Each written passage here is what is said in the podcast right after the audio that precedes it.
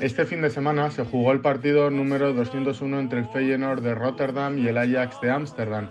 Nuevamente varios goles por equipo, pues en más de 100 años y 200 partidos jugados, solamente dos enfrentamientos se saldaron con un empate sin goles.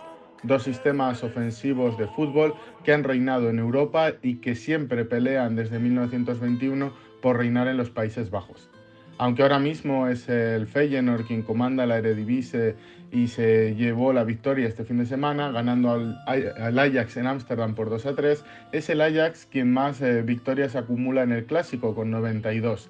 También es el Ajax quien domina en el palmarés, con 4 Champions League contra una que tiene el Feyenoord, 35 ligas contra 15 de la escuadra Rotterdam y 20 copas de los de Ámsterdam contra 13 de los de Rotterdam. Aunque el PSV de Eindhoven pudiera parecer el gran rival del Ajax, lo cierto es que el de Klassiker, el clásico neerlandés, lo marca la rivalidad histórica entre Rotterdam y Ámsterdam como ciudades. Muchos de ustedes se preguntarán de dónde viene esa rivalidad, pero para responder a esta pregunta nos tendríamos que atender a dos grandes factores. El primero, la historia, que parte desde el siglo XIII con el reparto del territorio entre estas dos ciudades eh, que están separadas por apenas 60 kilómetros. Y el otro sería la composición social de ambas ciudades y de los Países Bajos.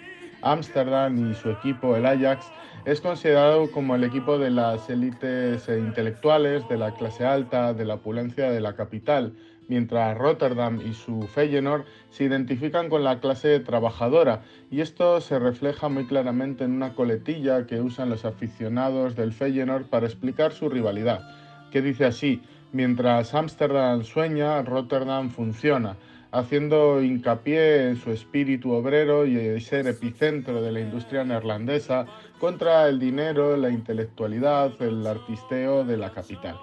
Este clásico tuvo su cenit violento en la conocida como Batalla de Beverwijk el 23 de marzo de 1997, cuando los grupos ultras de ambos equipos, el Left y SCF Hooligans, se enfrentaron en una autovía cerca de esta pequeña localidad y comenzó una verdadera batalla campal con el uso de martillos, barras de hierro, bates o cuchillos como armas improvisadas. Este enfrentamiento dejó muerto el ultra del Ajax, eh, Carlo Picconier un país y una liga que es cantera de Europa en grandes jugadores para la historia de este deporte. Pero son pocos los jugadores que hayan jugado en ambos equipos.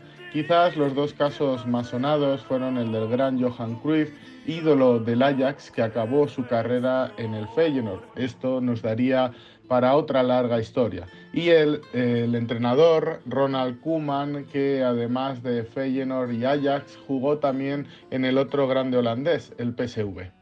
Esperemos que podamos seguir disfrutando de este clásico neerlandés por muchos años, con los equipos a un gran nivel, sin empates a cero y con nuevas perlas para el fútbol europeo.